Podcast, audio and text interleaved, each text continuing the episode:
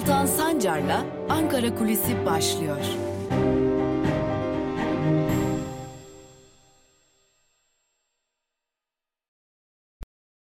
Özgürüz Radyo'dan herkese merhabalar. Yeni bir Ankara Kulisi programıyla bir kez daha sizlerle birlikteyiz. Peki bugün Özgürüz Radyo'da Ankara Kulisi programında neleri konuşacağız? Ee, hep e, muhalefeti konuşuyoruz. İyi Parti'de e, işte Ümit Özdağ ihraç edildi. İsmail Koncuk istifa etti. Cumhuriyet Halk Partisi'nde Muharrem İnce ayrı bir yol çizdi. Sarıgül acaba Cumhuriyet Halk Partisi'nden bir takım milletvekillerini koparır mı? Halkların Demokratik Partisi'nde tutuklanan Ayhan Bilger'in eleştirileri ne anlama geliyor? Ya da Selahattin Demirtaş konusunda ne gibi konular konuşuluyor gibi birçok farklı konuyu tartışıyoruz, dile getiriyoruz. Bunların tamamını da Özgürüz Radyo'da sizlerle paylaşıyoruz. Ama sadece Cumhur İttifakı arasında yani AKP ve MHP arasında kriz yok. AKP içerisinde de ciddi krizler var. Özellikle biliyorsunuz Adalet ve Kalkınma Partisi içerisinde bir il e, başkanlığı seçimleri süreci var. Sonra AKP kendi kongresine gidecek, genel başkanını seçecek. Tabi burada bir sürpriz beklenmiyor. Yani il e, genel başkan kim olacak? Tabii ki e, Cumhurbaşkanı Erdoğan olacak. Burada bir sürpriz yok. Ama il başkanları, ilçe başkanları hususunda çok tartışma var. geçtiğimiz günlerde Özgürüz Radyo'da yine sizlerle paylaşmıştık. İl başkanlarından ziyade e, hem il başkanları belki kimi noktalarda kimi noktalarda da ilçe başkanları doğrudan doğruya atamayla belirlendi. İlçe başkanlarının çok ciddi bir bölümü neredeyse %60'tan fazlası Adalet ve Kalkınma Partisi'nde atama metoduyla belirlendi.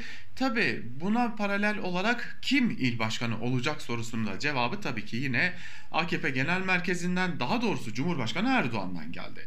Şimdi malum koronavirüs pandemisi var. Koronavirüs pandemisi nedeniyle e, Cumhurbaşkanı Erdoğan partisinin kongrelerine ara vereceğini söyledi. Fakat bu kongrelere ara verilme süreci AKP'deki tartışmaları çok daha fazla büyüttü. Malum şimdi bir yerel seçim geçirdik ve yerel seçimlerde kaybedilen iller var. Bunlar büyük şehirler. Özellikle İstanbul gibi bir büyük şehirde e, il başkanı için ciddi tartışmalar var. Çünkü il başkanı üzerinden ciddi huzursuzluklar var. Onun adamı bunun adamı tartışmaları var e, malum bir istifa süreci yaşandı e, AKP'de ve bu istifa süreci e, kastımız Berat Albayrak. Berat Albayrak'ın istifasıyla birlikte Adalet ve Kalkınma Partisi'nde yani iktidar partisinde AKP'de İstanbul İl Başkanı istifa etti diyerek iki defa söylenti çıkarıldı. Ve bu istifa söylentilerinin kaynağı basının kendisi değildi doğrudan doğruya AKP içerisinden gelen e, dedikodulardı diyelim bunlar. Yani AKP içerisinden gelen istifa etti istifa edecek açıklamalarıydı bunlar. Şimdi bunu bir köşeye bırakalım. İlçe örgütleri genel merkeze AKP genel merkezine dönüp iki şikayette bulunuyorlar. Bir, belediye başkanlarına ve belediye meclis üyelerine ne biz ulaşabiliyoruz ne yurttaşlar ulaşabiliyor. İki, ne olur artık en azından kim il başkanı olacak e, sorusunun cevabını teşkilatlara söyleyin. En azından teşkilatlar bilsin çünkü teşkilatlar içerisinde ciddi bir huzursuzluk var. Şimdi bunları biraz ayrıntılandıralım. Adalet ve Kalkınma Partisi'nin e, malum büyük şehirler elinde tuttuğu büyük şehir sayısı azaldı belediye anlamında ama ilçe belediyeleri ciddi oranda artmaya devam ediyor. E, hala ilçe belediyeleri var. Hala Türkiye'de en fazla belediye sahip parti Adalet ve Kalkınma Partisi. Şimdi burada bir gelir kesintisi var. Büyük şehirlerin e, muhalefet partilerine CHP geçmesiyle birlikte bir gelir kaybı yaşandı. Kayyum atamalarıyla birlikte bu gelir kaybı kısmi olarak giderilse de hala tam anlamıyla giderilebilmiş değil. İşte bu noktada Adalet ve Kalkınma Partisi tabandan gelen, ilçe örgütlerinden gelen, il örgütlerinden gelen e, yeteri kadar bizimle ilgilenilmiyor eleştirilerine cevap olabilmek adına gelirleri artırma hedefini seçti. Ve bunun için de meclise ardı ardına yasalar gelecek. Şimdi bugünlerde Türkiye Büyük Millet Meclisi'nde örneğin bir yasa tasarısı görüşülüyor. Bu çevre ajansı ile ilgili bir tasarı ve malumunuz olduğu üzere şehirlerin en büyük rant alanlarından biri, en büyük gelir alanlarından biri, hele ki büyükşehir belediyelerinin en büyük gelir alanlarından biri otoparklar. Otoparkları büyük şehirlerde yalnızca büyükşehir belediyeleri açabiliyor, ruhsatlandırabiliyor ve işletebiliyor. İşte çevre ajansı kanun teklifiyle birlikte ilçe belediyelerine ki bu teklifin Mehmet Özaseki tarafından ilgili maddesinin en azından Mehmet Özaseki tarafından hazırlandığını bir belirtelim öncelikle. İşte burada büyük şehirlerden e, bu yetkinin aynı zamanda ilçe belediyelerinin tanınmasıyla birlikte AKP e, tabanda oluşan bu huzursuzluğu özellikle rantın paylaşımı konusunda dağıtımı konusunda kaynakların azalmasıyla birlikte oluşan huzursuzluğu engellemek istiyor. Bu birinci nokta. İkinci nokta AKP teşkilatları içerisinde kim gidecek kim kalacak soruları hala ciddi bir yanıt arıyor. E, malum bir 2010 e, 2019 e, seçim tecrübesi yaşandı. 2019 seçimleriyle yerel seçimleriyle birlikte AKP birçok e, büyük şehri kaybetti. Bunu bu nedenle il teşkilatları özellikle büyük şehirlerde çeşitli il başkanlarını, ilçe başkanlarını, il, il ve ilçe başkan yardımcılarını suçluyor. Onların gitmesini istiyor. Fakat parti içerisinde kurulan dengeler nedeniyle bu isimlerin gidip gitmeyeceği de net değil.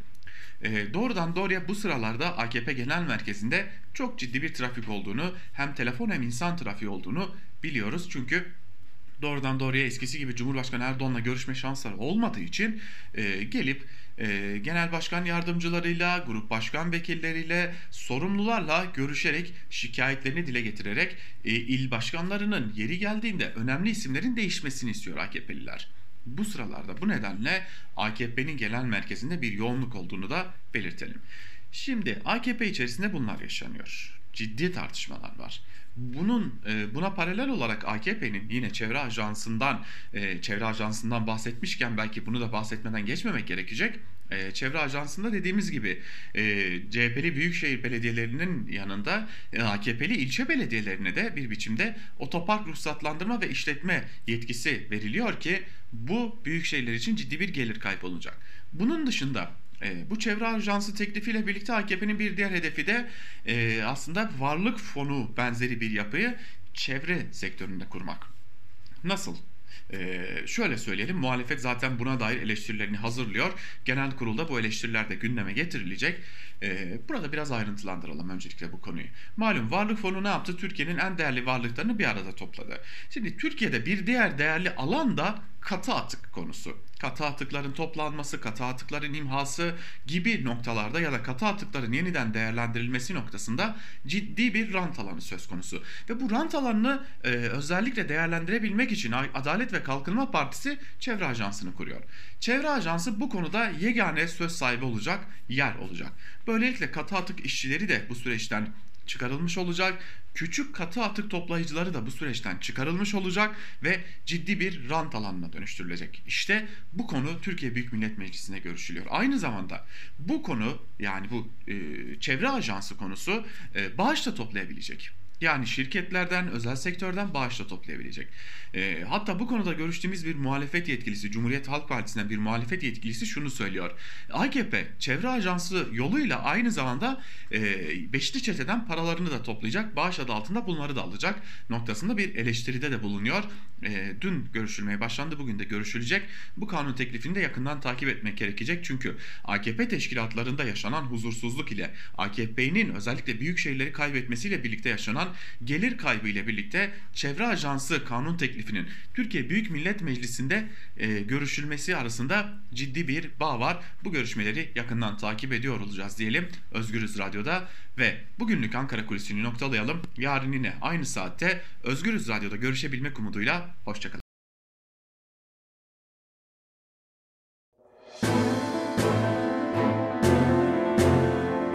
Altan Sancar'la Türkiye basınında bugün başlıyor. Özgürüz Radyo'dan merhabalar sevgili dinleyiciler. Yeni bir güne başlıyoruz ve yeni bir günde Özgürüz Radyo'da günün hem gazete manşetlerini hem de yorumlarını aktarmak üzere bir kez daha sizlerle birlikteyiz. İyi bir gün geçirmenizi dileyelim. Özgürüz Radyo'da günün hem gazete manşetleri hem de günün öne çıkan yorumları hafta içi her gün sizlerle oluyor. Tabi sadece Türkiye basını değil aynı zamanda dünya basınından öne çıkan gelişmeler de Özgürüz Radyo'da sizlerle birlikte oluyor ve bu gelişmeleri de bu haberleri de Özgürüz Radyo'nun e, editörlerinden Ela Bilhan hafta içi her gün saat 12'de Türkiye saatiyle 12'de siz değerli Özgürüz Radyo dinleyicileriyle paylaşıyor. Bunu da hatırlatalım. Aslında sözü de çok uzatmayalım ve gazete manşetleriyle başlayalım. İlk gazete Cumhuriyet olacak. Cumhuriyet gazetesinin bugünkü manşetinde Katar kavgası sözleri var ve ayrıntılarda ise şu cümlelere yer veriliyor. Kılıçdaroğlu CHP'nin orduyu hedef aldığını iddia eden Erdoğan'a sert sözlerle yanıt verdi. Kılıçdaroğlu uçak karşılığı tank paleti Katarlılara verdin. Orduya FETÖ ile kumpas kuran bir başbakansın. Bir ülke cumhurbaşkanı mal varlığı ile tehdit ediliyorsa o cumhurbaşkanı milli güvenlik sorunudur dedi. İyi Parti Genel Başkanı Meral Akşener asgari ücretin 3000 liraya çıkarılmasını önererek bütçeye maliyeti 71 milyar lira, maliyeti 195,5 milyar lira olan Katar Katar İstanbul projesinin üçte biri kadar dedi. Salgın önlemlerini yarım yamalak olarak nitelendiren Akşener, iktidar pandemi kadar tehlikeli diye konuştu. Tam maaş hayal başlıklı bir diğer haber ise şöyle. Hükümetin yeni kararı ile kısa çalışma ödeneği kapsamındaki işçi sayısı daha da artacak. Kısa çalışmada e, işçi ücretin %60'ını alıyor. Genel sağlık sigortası dışındaki sigorta primleri de yatırılmıyor.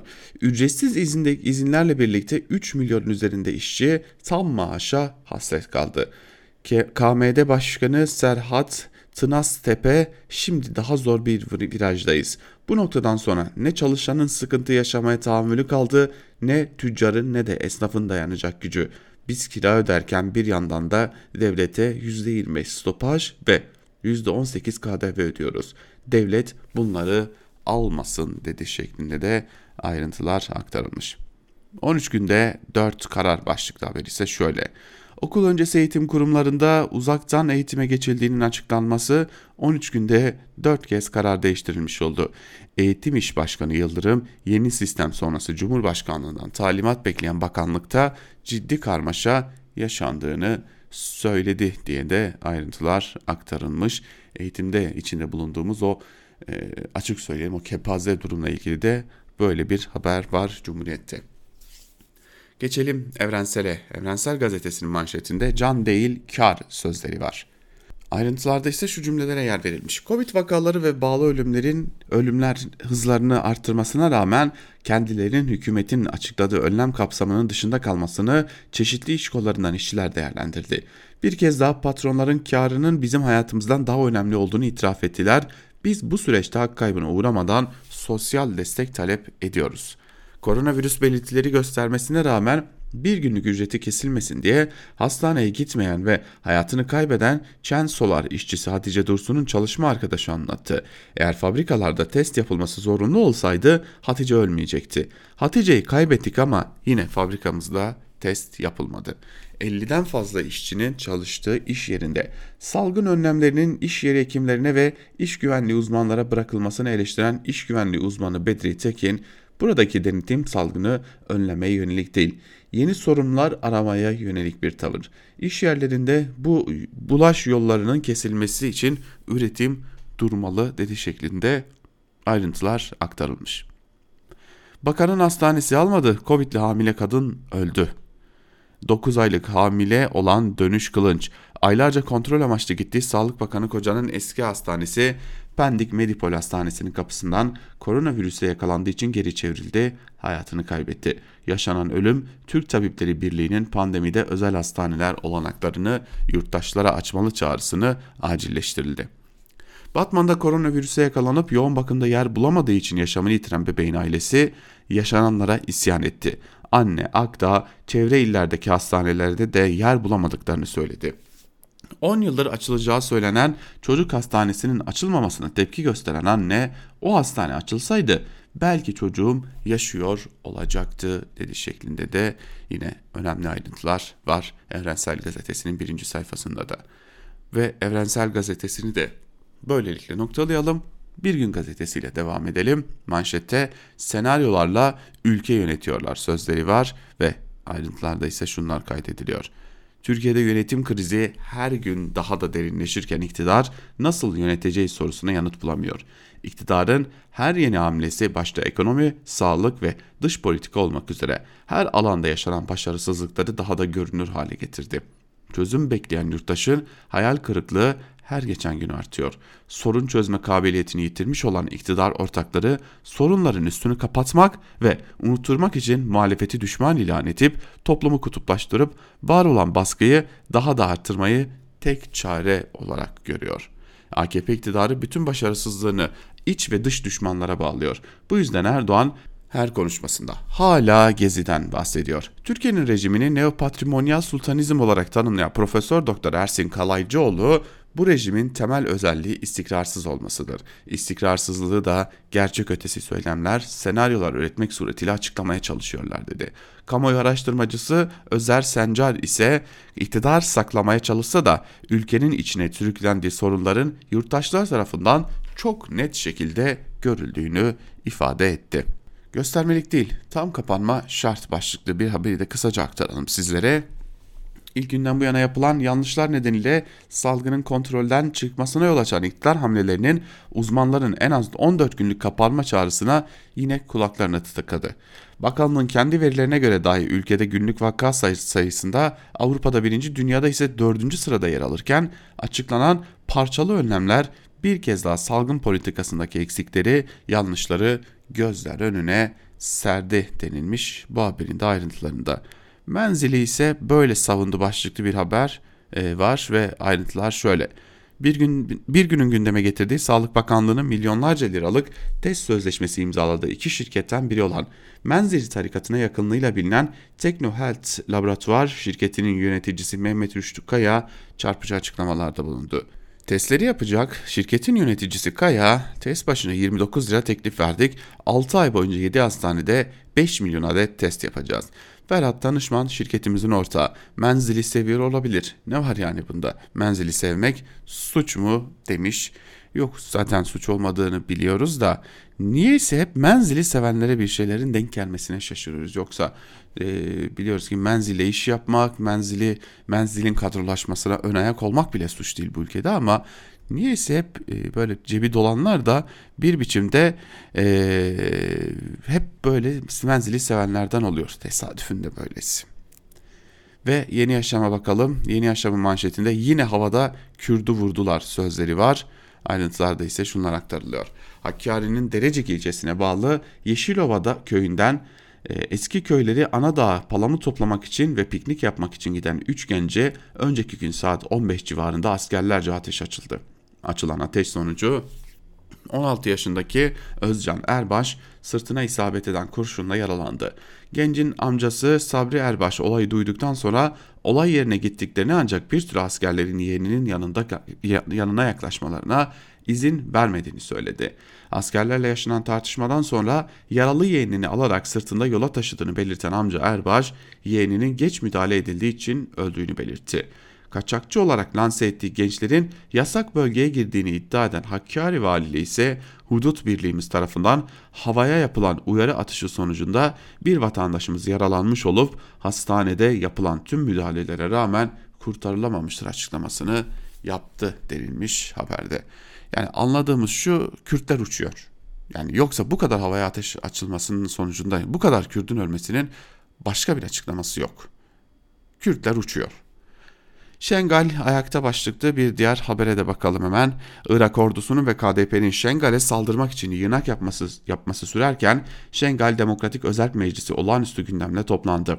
Meclis eş başkan yardımcısı Heso İbrahim iradeleri dışında alınan hiçbir kararı kabul etmediklerini belirterek geçen 6 yıllık süre zarfında buraya çok emek verdik. Bugün bizi iradesizleştirmek istiyorlar. Şengal halkı olarak sonuna kadar direnmeye kararlıyız dedi her zaman sorunların diyalogla çözülmesinden yana olduklarını belirten Heso İbrahim ancak saldırıya sessiz kalmayacaklarını da tekrarladı denilmiş bu haberin de ayrıntılarında. Yeni yaşamı da böylelikle bu haberle noktalamış oluyoruz ve geçelim Sözcü gazetesine. Sözcü gazetesinin bugünkü manşetinde pandemiyi halkın üzerine yıkmayın sözleri var ve şunlar kaydediliyor.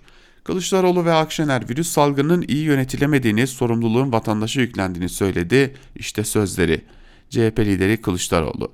Pandemide öneriler getirdik, %99'unu uygulamadılar. Süreç iyi yönetilmedi. Salgının yönetiminde dünyada en kötü dördüncü, Avrupa'da ise birinciyiz. Şimdi her şeyi kapatıyorsun. Peki bu insanlar nasıl geçinecek? İyi Parti lideri Akşener. Tedbir almakta geç kalındı. Pandemi ülkeyi sardı. Onlar sorumluluğu sağlık ordumuzun, bilim kurulumuzun üzerine yıktı. Ardından vatandaşlarımızı suçluyorlar. Bakıyorsunuz onların suçu yok. Yok öyle ya ama Sayın Erdoğan demiş C, e, İyi Parti lideri Meral Akşener'de. İmamoğlu'na suikast alarmı sür manşeti ise şöyle. Terör örgütü IŞİD'in Türkiye'deki militanlarına İmamoğlu'na suikast yapılması talimatı verdiği iddia edildi. Oda TV'nin haberine göre şu gelişmeler yaşandı. IŞİD'in talimatları ardından 23 Kasım'da İstanbul Büyükşehir Belediye Başkanı Ekrem İmamoğlu'nun korumalarına daha dikkatli olun denildi. İmamoğlu'na bilgi verildi. Güvenlik çemberi yeniden ele alındı. İçişleri Bakanlığı yetkilileri istihbarat notunda sadece Ekrem İmamoğlu değil başka isimlerin de olduğunu belirtip çalışmaların sürdüğünü ifade etti denilmiş bu haberin de ayrıntılarında. Ve geçelim Karar Gazetesi'ne manşetinde, Karar Gazetesi'nin manşetinde hep hem pahalı hem Çin malı sözleri var. Türkiye'nin vaka sayısında Avrupa'nın zirvesine çıkması aşıyı daha da kritik hale getirdi. Batılı ülkeler testlerdeki başarı oranlarını açıklayan şirketlerle milyonlarca dozluk anlaşmalar yaptı. Türkiye'de ise Sağlık Bakanlığı yetkililerinin ve bilim çevrelerinin görüşleri dikkate alınmadı ve hükümet sebebi anlaşılmayan bir tercihte bulundu. Test sonuçlarına ilişkin soru işaretleri bulunan ve üstelik fiyatı diğerinden daha yüksek olan Çinli Coronavac tek seçenek oldu denilmiş haberde. Ee, herhalde bu konuda bu anlaşmayla ilgili en mutlu isim Doğu Perinçek'tir. Böylelikle Karar Gazetesi'nden de bu önemli haberi kısaca da olsa aktarmış olduk. Geçelim biraz da iktidara yakın gazetelere. İlk olarak Sabah'a bakalım. Sabah'ın manşetinde bir koridorla Pasifik'teyiz sözleri var. Nahçıvan'ı Azerbaycan'a bağlayan koridorun kurulmasıyla birlikte Türkiye'yi Pasifik kıyılarına ulaştıracak stratejik ticaret ve enerji yolu açıldı deniliyor. Ali Salikalar diyarında manşetin ayrıntıları ise şöyle. Yeni koridorla pahalı İran doğalgazına alternatif bir güzergah oluşacak. Azerbaycan gazı için İran'a ödenen komisyon ortadan kalkacak. Türkmen gazının Azerbaycan üzerinden Türkiye'ye ulaşması mümkün hale gelecek. Trans-Hazar boru hattı projesi tekrar gündeme gelince bu hat Avrupa'ya ulaşacak. İran ile Ermenistan arasındaki doğalgaz boru hattının önemi kaybolacak. Türkiye Orta Asya'dan Çin'e uzanan yeni bir lojistik kanalına sahip olacak. 3 milyar nüfuslu dev bir pazar ardına kadar Türkiye'ye açılacak denilmiş bu haberin ayrıntılarında. Şimdi buradan şunu anlıyoruz. Kardeş Azerbaycan iki devlet bir millet söylemlerinin esas perde arkası bir kere bu amaçlarmış. Bu bir itiraf. İkincisi Ali Salikalar diyarında manşetiyle bu söylenenlerin ne kadarı gerçekleşecek bunu da görmüş olacağız. Çünkü daha önce de e, buna dair çok hayal kuruldu. Sonra hayaller ve hayatlar gerçeğiyle karşı karşıya kalındı. Şimdi bir haber var. Daha doğrusu iki haber var. Belki kısaca aktarmak gerekecek sabahtan. Denetimsiz dijitalleşme faşizme götürür. Erdoğan'ın sözleri bunlar. Bakalım neler söylemiş. Denetimin olmadığı, keyfiliklerle açık, hukukun dışında bir dijitalleşmenin bizi götüreceği yer faşizmdir. Özgürlük kılıfıyla sergilenen çirkeflikler, farklı dine mensup insanların bir arada yaşama iradesini zehirliyor. Medya organlarının İslam düşmanlığına bayraktarlık yapması utanç verici demiş Erdoğan buradan hem medyaya hem de sosyal medyaya diyelim gelecek kısıtlamaların daha da artacağını görüyoruz. MHP'nin e, MHP'den bir haberi de paylaşalım. Bu şerefsizliğin hesabı sorulmalı. E, Bahçeli söylüyor şunları. Kahraman Türk ordusuna satılmış demek bize göre hesabı sorulması gereken şerefsizlik, kepazelik, haysiyetsizliktir. Türkiye husumetin kök salmasıdır. Orduya satılmış demek bedelsiz satılmışlığın, uşaklığın aleni beyanıdır. Askere düşmanlık, düşma, e, düşmana askerlik demektir. CHP artık bir milli güvenlik meselesine dönüşmüştür. Şimdi Ali Mahir Başarı'nın e, ordu satıldı demediği e, zaten uzun uzun süredir biliniyor. E, iktidar bu tartışmayı yükseltmeye çalışıyor ama bu tartışma pek de öyle iktidarın istediği gibi yüksek perdeden gitmiyor. Kuvvetle bugün muhtemel bugün Cumhurbaşkanı Erdoğan partisinin grup toplantısında da bu tartışmayı biraz daha yukarıya çekmeye çalışacak. Biraz daha e, dozunu arttırmaya çalışacak. Ama gelin görün ki istedikleri noktaya getiremiyorlar. Zaten e, getiremedikleri için de dozu yükseltip artık CHP'yi milli güvenlik sorunu olarak nitelemeye başladılar. Hürriyete bakalım. Manşette bu bizim son şansımız sözleri var. Profesör Doktor Osman Müftüoğlu yeni salgın önlemlerini doğru bulduğunu söyledi. Vatandaşları uyaran Osman Hoca eğer bunlara da çok daha acı reçetelerle, reçetelere katlanmak zorunda kalacağız. Benden söylemesi dedi. Lütfen aklımızı başımıza alalım demiş. Ya önce iktidar aklını başına alsın bu kadar da yalakalık olmaz ya cebinize 3-5 kuruş girecek diye e, yani e, bu kadar da vatandaşa hakaret etmeyin Allah aşkına. Yani e, siz maaş alıyorsunuz üstüne yetme üstüne üstelik yetmezmiş gibi e, bir de vatandaşa bu kadar rahat hakaret edebiliyorsunuz. Bu aymazlıktır, bu terbiyesizliktir. Gerçekten terbiyesizliktir bu. Yani burada bakalım her defasında şu söyleniyor. Vatandaş kurallara uymadığı için Hadi diyelim tamam kabul vatandaşlar arasında kurallara uymayanlar, kuralları ciddiye almayanlar, virüsü ciddiye almayanlar var. Bunu biliyoruz. Ama yani şimdi fabrikada çalışan insanın ne suçu var? Onun için hiçbir değişiklik yok hayatında. Sabahın köründe yine otobüse, minibüse, metroya biniyor, işe gidiyor ve yine o kapalı ortamda çalışmaya devam ediyor. E Bunlar bizim son şansımız. Hayır, bizim son şansımız ve tek çaremiz 14 günlük kapanma. Hürriyet manşeti de böyle bu şekilde iktidara yaranmayı tercih etmişler bugün hürriyeti çıkaranlar. E, milliyette ise bizde ilk aşı 11 Aralık'ta sözleri var.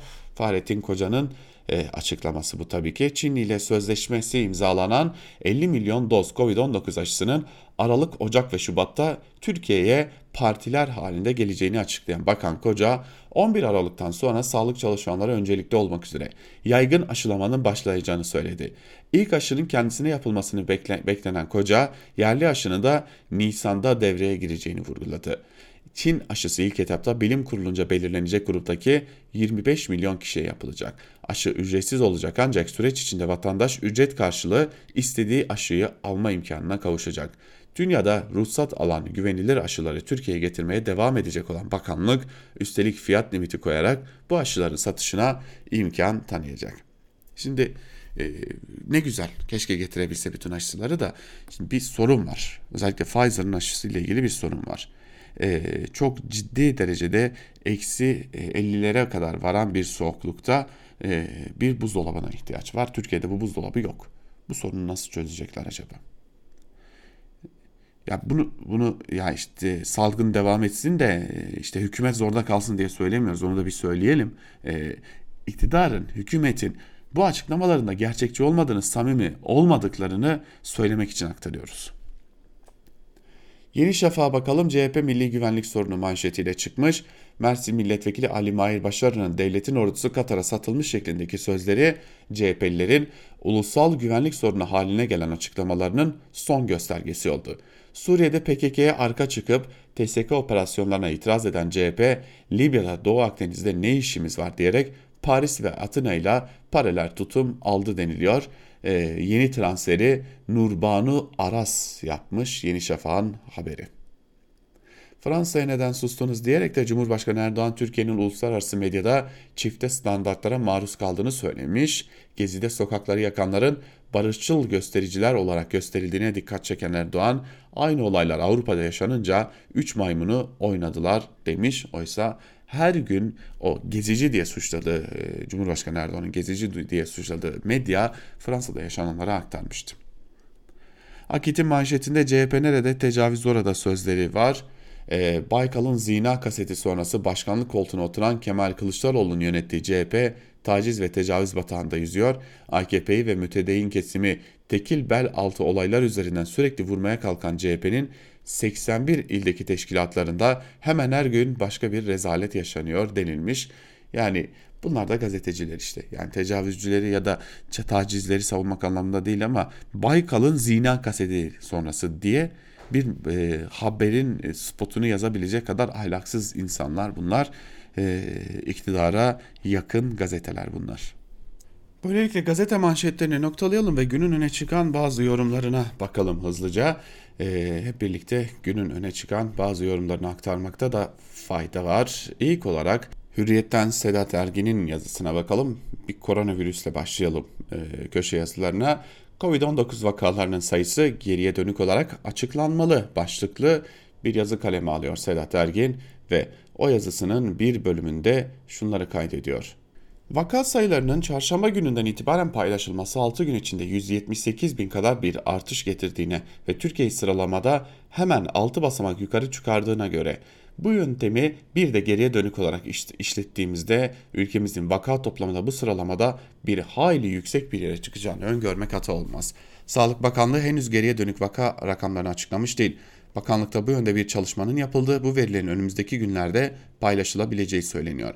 Ancak henüz bir resmi açıklama olmasa da bazı tahminler yürütebiliyoruz. Örneğin vakaların e, açıklandığı 25 Kasım öncesinden geriye doğru giderek bu tarihteki toplam hasta sayısı belli bir oranla çarpılarak tahmini bir vaka sayısı hesaplanabilir. Tıp çevrelerinde vaka sayısını bulmak için hasta sayısı genellikle 5 ile çarpılıyor. Gelelim Türkiye'de gelinen son rakamlar bizi bize genelde 4,5 kat gibi bir orana götürüyor. Bu noktada önemli bir güçlüğe dikkat çekmek gerekiyor. Sağlık Bakanlığı'nın vaka açıklamadan hasta açıklamaya ne zaman geçtiği konusunda da bir belirsizlik yaşanıyor. Bakanlığın paylaşımlarındaki terminoloji 29 Temmuz'a değişmiş olsa da rakamlardaki geçişin daha önce yap yapılmış olması kuvvetle muhtemel. Grafiklere bakıldığında vaka sayılarının yükselirken birden düşüşe geçtiği Temmuz ayının başını vakadan hasta sayısı açıklamaya geçişin başlangıcı olarak almak mümkün. Bir an için varsayımda bulunalım ve iyimser bir kabulle 30 Haziran'a kadar bütün vakaların açıklandığını yani 198 199.906 olduğunu düşünelim. 1 Temmuz'dan e, geçen salı akşamına kadar da yalnızca hastaların açıklandığı varsayımını yapalım. 1 Temmuz'dan 24 Kasım'a kadar açıklanan hasta sayısı toplamı 261 bindir. Buradaki hasta sayısını 4,5 ile çarptığımızda ara dönemdeki vaka sayısına dönük bir tahminde bulunabiliriz. 1 milyon 174 bin. Bu sayıya 1 Temmuz'a kadar olan vaka sayısı ve geçen çarşambadan itibaren açıklanan bütün vakaların toplamını eklersek 1 milyon 550 bin gibi bir sayı buluruz. Bu da Türkiye'yi 1, bin, 1 milyon 600 bin olan e, İtalya'nın hemen arkasından 9. sıraya çıkaracaktır diyor Sedat Ergin yazısının bir bölümünde. Gazete Duvar'dan Kemal Can ise rakamlar ve vebal başlıklı bir yazı kaleme alıyor ve o yazısının bir bölümünde şunları kaydediyor Kemal Can. Bilgileri saklayarak sağlanmış başarı hikayesini bolca dinledik. Buna yaslanarak zorlanan normalleşmeyi de hep birlikte yaşadık. Çarklar yine döndü ve insanlar yine ezildi. Ancak asıl mesele bu paylaşımın altına yapılan bir cevapta gizli. Önle, önlemi sağlayacak bilgiyi milli çıkar diye gizlediler cümlesini birisi şöyle bir cevap yazmış. Saçma. Avrupa saklamadı da ne oldu? Halk önlem mi aldı? Yani reisin çok konuşup hiçbir şey söylemezler dediği gibisin. Cevabın içeriğine bakınca ilk kelime bütünü anlatan bir başlık gibi duruyor. Akıl yürütme biçimi ve ruh hali daha da ilginç. Bilgi gizlenmesi hatta açıkça yalana başvurulması ile ilgili kanaat gayet net. Zira Avrupa saklamadı da ne oldu diye sormanın saklayanı sorumluluktan kurtardığını düşünüyor ve aslında ağır bir itham, itiraf olduğunu görmüyor. Sakladılar da ne oldu sorusuyla ise hiç ilgilenmiyor. Cevabın devamında kullanılan çok şey konuşup bir şey söylememeyi başkaları için suçlama reisi için üstün vasıf kabul ediliyor. Zaten Sağlık Bakanı da bu tercihi milli çıkar ile açıklamıştı. Şimdi insanlar ve hatta bilim kurulu bilmedikleri gerçeği fark etmedikleri için suçlanıyor. Salgın meselesinde iyice sıvanarak ortalığa dökülen bilgi saklanmasının vebali üstelik bunun hala sürdürülüyor olması çok önemli bir siyasi ve ahlaki mesele olarak gündemde. Ancak bu olayla daha önce farklı başlıklarda da gündeme gelen ve gelmeye devam eden başka bir hakikat gün yüzüne, yüze çarpıyor. Rakam iktidarı. Bütün iktidarlar ama özellikle otoriterler hakimiyetlerini kurmak, daim kılmak için önce bilgiyi ele geçirmeyi, kontrol etmeyi istiyorlar. Bütün bugün yapay zekadan endüstrinin yeni sürümüne, uluslararası rekabetten emperyalizmin yeni aşamasına, fikri iktidarların kurulmasından kültürel hegemonyaya, popülizmden otoriterleşmeye kadar pek çok baş, başlık aslında bir mala, silaha, hatta kontrolsüz bir virüse dönüşen bilgiyi do, bilgiyle doğrudan ilgili. Trump'ın daha başlar başlamaz ve iktidarda kaldığı süre boyunca en çok müracaat ettiği kavramın fake news olması rastlantı değil. Bilgiyi kontrol etmek, onu yönetmek, ne kadarının arz edileceğinin yetkisini ele almak, neyin doğru, neyin yalan olduğuna karar vermek en kritik iktidar kaynağı diyor Kemalcan yazısında. Aslında Kemalcan'ın yazısını bitirdiği yerle bağlantılı bir diğer konu e, bunu da Mehmet Yılmaz kaleme alıyor. Cevapları azalınca böyle oluyor başlıklı bir yazıda e, anlatmış aslında ve şunları kaydediyor. Cumhurbaşkanı Recep Tayyip Erdoğan bir kez daha sosyal medyadan yakındı. Sınırsız özgürlük başlığı altında hemen denetimsiz bir alan oluşturularak mağduriyetlerin oluşmasına sebebiyet veriliyor dedi. Bu sözleri onun ağzından duymak doğrusunu isterseniz bana çok garip geliyor. Bu memlekette sosyal medyadaki sınırsız özgürlük nedeniyle mağdur olanların sıralı tam listesini yapsak derecesi şu olur. Türkiye 83 milyon 154 bin 997.si. Emniyette koca bir birim gözünü, kulağını dört açmış hangi sosyal medya hesabından Erdoğan'a dokunacak bir şeyler yazılıp çiziliyor, takip ediyor kıstırdıklarını da gece yarısı paldır küldür karakola çekiyorlar. Bu yüzden kendisi dünyada en çok hakarete uğrayan devlet yöneticisi ünvanını elinde bulunduruyor. 2014'te seçildiği günden 2019'un son gününe kadar Cumhurbaşkanı hakaret suçundan 63.041 kişiye dava açıldı. Bunların 9.544'ü mahkum oldu. Böyle bir rekor bugüne kadar görülmemişti. Büyük olasılıkla bundan sonra da bu rekoru Erdoğan elinden kimse alamayacak. Kimse tarihin bu döneminde Türklerin toplu bir çıldırma yaşayarak işi gücü bırakıp hapse girme pahasına Cumhurbaşkanı hakaret mesajları yollamaya çalıştığını düşünmemeli. Sorun ifade özgürlüğüyle ilgili olarak Erdoğan'ın kafasının içinde yarattığı sınırların kendisi için alabildiğine geniş iken başkaları için alabildiğine dar olması. Erdoğan sınırsız özgürlükler kelimelerini telaffuz ederken kötü bir şey itiraf ediyor. Oysa mesele mesela ben bu iki kelimeyi yan yana kullandığımda iyi bir durum tarif etmiş oluyorum. Benim içime ferahlık duygusu verirken Erdoğan'ın içine gam ve kasvet çöküyor demiş Mehmet Yılmaz yazısında. Devam edelim bu konuya dair e, daha doğrusu köşe yazılarına devam edelim artık.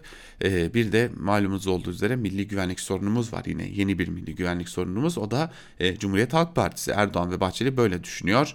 Bu konuya dair Tuncay Molla Veisoğlu Cumhuriyet Gazetesi'nde bir yazı kaleme alıyor ve milli güvenlik sorunu diyor yazısının başlığında bir bölümünde ise şunları kaydediyor. Türkiye'de ulus devleti aşındırmak milli güvenlik sorunudur. Atatürk devrimlerine saldırmak milli güvenlik sorunudur. Laikliği yok etmek milli güvenlik sorunudur. Yolsuzluk ekonomisiyle emperyalizmin tarikat ve cemaatlerini beslemek milli güvenlik sorunudur. Depreme karşı önlem almamak milli güvenlik sorunudur. Türkiye'nin kurucu partisine, ana muhalefet partisine milli güvenlik sorunudur demek milli güvenlik sorunudur. Ocak ayının 10'unda yazdım. Varlık fonu kimin varlığı diye. Türkiye'nin en değerli göz bebeği kurumları Türk Hava Yolları'ndan PTT'ye, Çaykur'dan BOTAŞ'a kadar varlık fonuna devredildi. Fona devredilen şirketlerde olağanüstü zararlar meydana geldi. Dolu kasalar boşaldı, şirketlerin değerleri düştü. Sayıştay denetimi ortadan kalkınca içeride ne olup ne bittiği meclisin dolayısıyla milletin gözetiminden kaçırıldı. AKP'li danışman, bürokrat, eski vekil, eş, dost, akraba kim varsa bu kurumlarla dolduruldu. Yüksek ballı maaşlar, imkanlar sağlandı yeni varlık fonu yönetiminden kendi kendilerini denetlemelerini usulsüzlük iddiaları ile ilgili yapılan hatalarla ilgili kendilerini ihbar etmelerini bekliyoruz. Varlık fonu dünyadaki benzerlerinin tersine görülmemiş bir denetimsizlikle böyle kurulu diyor Tunca Molla Veysoğlu ve yazısının sonunda da geçmiş deneyimler bize şunu gösteriyor. AKP yapışmaz tavalar gibi neden oldukları her sorundan aklanmayı başarıyor. Bir de şu bağımsız gazeteler ve televizyonlar olmasa diyor. Yine bu e, konuya dair bir diğer yazıda gazete Duvar'dan Aydın Selce'nin yazısı ulusal güvenlik sorunu olarak muhalefet başlıklı yazısının bir bölümünde Aydın Selcen şunları kaydediyor. Toplaşın etrafıma bir anekdot nakledeyim. İnsan yaşlandıkça onun gibi olmayacağım diye yaşadığı babasına anasına giderek ne çok benzediğinin ayırdına varıyor. Aşağı yukarı şimdi ben kızımın olduğu yaşlardayken tek kanal siyah beyaz TV dönemlerinde 27 Mayıslardan çekinirdik. Çünkü anma programları yayınlanır, akşamları zaten sofra başında ayinvari sessizlikte izlenen ana haber bültenleri iyice korkutucu olurdu. Sıkı menderesçi babam Yüzü öfkeden kıpkırmızı TV ekranına doğru elinde dürülü kumaş peçeteyi sallayarak ağzına geleni söylerdi. Gelelim sadede. Öyle coşkun ve içten bir demokrasimiz var ki hem Cumhurbaşkanı hem AKP Genel Başkanı şapkalı şahsım evlerimize konuk olduğunda bunlar da bunlar diye ağzına geleni söylüyor. Nihayet sözü her türlü muhalefetin ulusal güvenlik sorunu yarattığını iddia etmeye kadar vardırıyor. Kameralarda dönüp kafasını emme basma tulumba gibi sallayan eski Genelkurmay Başkanı yeni Milli Savunma Bakanı'nı gösteriyor. Ne anlayalım yani bu kurgudan? Adam olamazsınız. Sopanın büyüğü geliyor mu? Söz konusu konuşmanın geneli zaten atın lan sigaralarınızı esas duruş kıvamında. Yolun buradan sonrasını Katarlarla devam edeceğiz yazmıştı geçen gün bir Twitter kullanıcısı. Gerçekten buradan öte yol var mı? Bu da olmaz. Yok bu da doğru değildir artık dedirtecek. Daha hangi pişkinlikleri ve hoyratlıkları göreceğiz? Bu başıbozukluk, karanlık, sapsız balta gelişin sonu nereye varacak? Nerede duracak? Gün be gün maruz kalınan aşağılanmanın, gün be gün tanık olunan kibrin, cahil cesaretinin sonu yok orası belli. Bunlar semptomdur. Biz hastalığın tedavisine odaklanalım diyerek avunalım belki diyor Aydın Selcan yazısında. Dünya Gazetesi'nden Alaaddin Aktaş ise Esmer Günler başlıklı bir yazı kaleme alıyor ve yazısının çok kısa bir bölümünü sizlerle paylaşalım. Şunları kaydediyor. Çok sayıda dişliden oluşan makinede birkaç dişliyi bakıma alıp diğerlerini çalıştırmaya devam etmek. Çalışması istenen dişlilerden tuhaf sesler geliyor. Makine yalpalıyor. Bölük pörçük pandemi önlemleri sorunu çözmeye dek pek katkıda bulunmuyor. Sorun yalnızca öteleniyor. Elde avuçta ne varsa tükerek, tüketerek gerçekleştirilen büyüme ve ağırlaşacak pandemi yüzünden kış aylarında bizi fena halde esmer günler bekliyor diyor Aktaş ve yazısının sonunda da şunları söylüyor. Sorunu ortadan kaldırmaya değil ötelemeye ve bir mucize bekliyormuşçasına sanki zaman kazanmaya çalışıyoruz.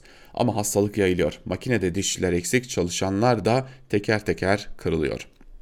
Örneğin bir ay sonra tam kapatma kararı almak zorunda kalıp keşke bunu bir ay önce yapsaydık der miyiz? Esmer günler simsiyaha döner mi diye de soruyor e, Alaaddin Aktaş'ta yazısında. Biz de Alaaddin Aktaş'ın bu yazısıyla birlikte Türkiye basınında bugün programımızı bugünlükte noktalamış olalım. Yarın yine aynı saatte Özgürüz Radyo'da görüşebilmek umuduyla. Hoşçakalın.